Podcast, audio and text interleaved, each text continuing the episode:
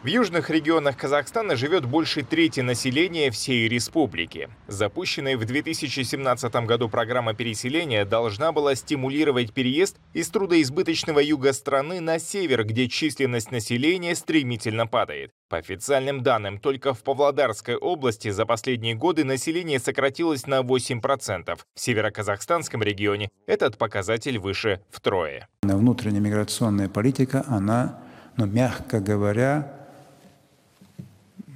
показала свою недостаточную эффективность. И те программы, которые были направлены на переселение наших граждан с э, трудоизбыточных густонаселенных южных регионов, северные регионы, она, ну, скажем так, ну, не приносит желаемых результатов. Несколько лет назад Бурахан Даханов вместе с супругой и четырьмя детьми из Алматинской области переехал на север Казахстана. Его примеру последовали и другие соотечественники, но далеко не всем удалось прижиться, в первую очередь из-за сурового климата. Э, Для переселенцев с юга здесь построили несколько домов. Сделаны они из дерева. Конечно, тут еще много чего нужно доделать, но, как говорится, дареному коню в зубы не смотрят. Самое главное, есть крыша над головой, окна поставили, так и живем. Но бесплатного, конечно, тут ничего нет. За жилье я плачу арендную плату.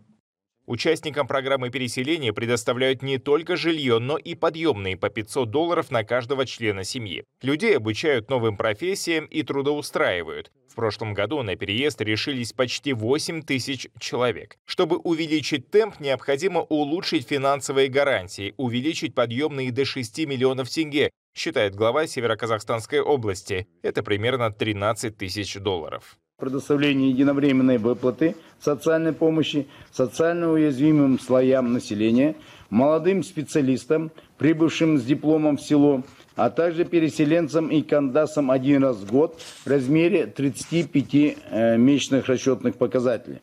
На приобретение дров и угля в силу того, что отопительный период в нашем регионе длится 222 дня. Казахстанцы, согласные с тем, что программа переселения провалена, считают, материальное стимулирование в данном случае ситуацию не спасут. Земли все продали. Что им делать на севере? А может, нужно просто создавать условия для местного населения, чтобы увеличить их численность? И тут облажались. А где нет? Зато деньги освоены, как всегда. Зачем привозить, когда уже там живущих удержать не могут? Люди им что, скот что ли? Сначала выстроите жизнь так, чтобы местная молодежь захотела остаться, а потом уже о переселении думайте. Изымаемые деньги у казнокрадов и коррупционеров направляли бы на север страны, чтобы развивать города, села, инфраструктуру. Тогда бы туда и поехали люди сами. Маулена Шимбаев также заявил, Казахстану в ближайшие 10 лет необходимо увеличить численность населения республики вдвое и довести этот показатель до 40 миллионов человек. При том, что сегодня официально за чертой бедности живут свыше 1 миллиона казахстанцев. Даурен Хайригельдин, Настоящее время Азия, Казахстан.